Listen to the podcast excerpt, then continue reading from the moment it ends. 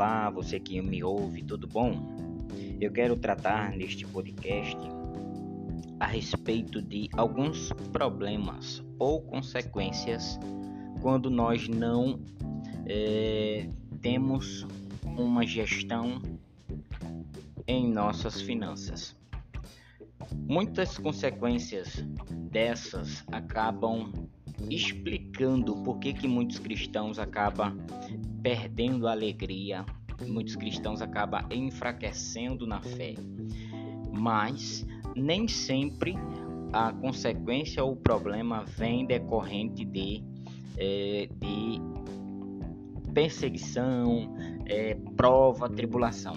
Não. Muitas vezes é por conta de uma má gestão que está provocando sentimentos negativos e você vai se degradando. Isso atinge de certa forma o seu espiritual. Então segue aqui os, alguns problemas e consequências que quando não tomamos cuidado acabamos é, sendo acometidos por eles. Quando eu não faço uma, bom, uma boa gestão do meu dinheiro, do meu salário, eu acabo é, adquirindo um problema bem sério que é a insônia, falta de apetite, estresse, baixa autoestima, problemas conjugais. Isso é, é um, alguns problemas que nós nos deparamos, certo?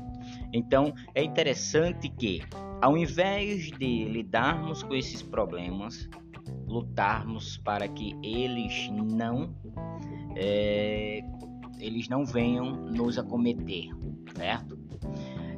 Veja que, que interessante é, um grande princípio que devemos adotar. Esse, esse princípio é o seguinte: nós não somos donos, nós somos apenas administradores, certo? Administradores de nossa vida financeira. Eu não sou dono da minha vida financeira, eu sou administrador da minha vida financeira. E se eu não administrar a minha vida financeira, a minha vida sentimental vai ser abalada, a minha vida espiritual vai ser abalada, a minha vida conjugal vai ser abalada, a minha estrutura familiar vai ser abalada. Por isso que é importantíssimo termos a sanidade e todo o cuidado para que não, nós não venhamos acarretar problemas. É certo que muitas vezes nós iremos decair. Vai ter mês que eu vou estar no vermelho, Vai ter mês que eu vou estar bem abaixo do vermelho, mas que isso não venha degradar o meu psicológico, e sim que venha me motivar para que no próximo mês eu venha me reerguer e, e economizando ainda mais.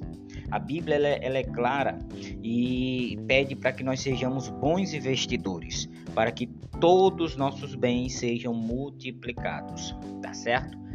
Os céus é, é, os céus é o nosso limite, tá?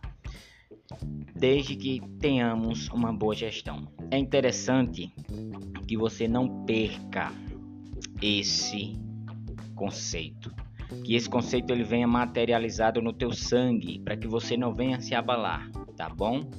Então, seja mordomo, administrador da tua, da tua vida financeira, sentimental, conjugal, é, da tua estrutura familiar, para que nenhum nem outro que venha entrar num processo de decadência venha abalar toda a estrutura do teu ser. Amém? Tudo isso pertence a Deus. Amém?